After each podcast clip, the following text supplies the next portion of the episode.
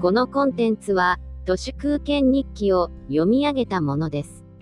2021年5月12日水曜日。できる限り大和言葉のひらがなで言えるようにして、それを繰り返す。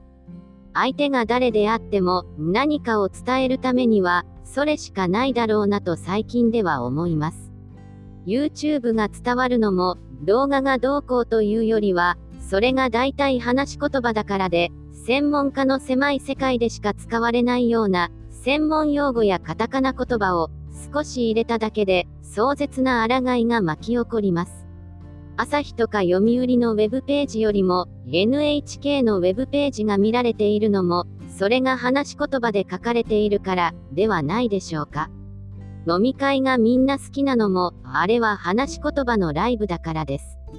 ポッドキャストが人気になるのも音だからです。人間の言語は音によって洗練されてきました。宝島社がおとといの新聞広告に、見開きの政治批判広告を掲載して話題になりましたけど、これについて思うのは、もうこの業界には余裕がまるでないんだなということで、もはやウィットを聞かせるとか、エスプリで皮肉をかますとか、もうそういった余裕がないのだな、という衝撃です。酒場で酔って、声が枯れてもがなる人を見てしまった時と近い感じです。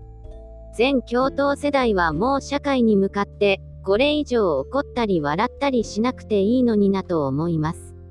このままじゃ、政治に殺される、なんて書いてありますけど、薄っぺらすぎです。人類史の、実際に政治に殺された人に失礼です。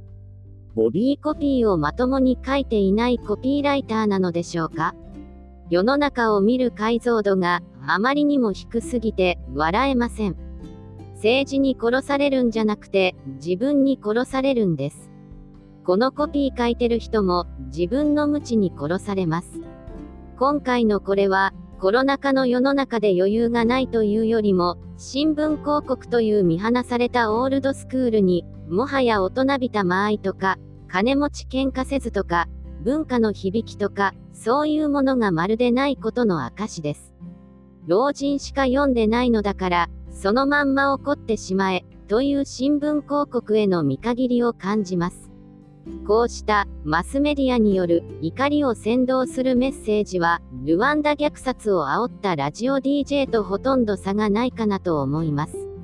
怒りのボルテージ、などと言いますけど、この広告読んでいる私にはほとんど電気運ず、広告の送り手側と読者という閉ざされた老人が怒りっぽくなっている、それだけのことではないかと思います。新聞なんてもう本当にいらないんだなと再確認しただけの話題でした。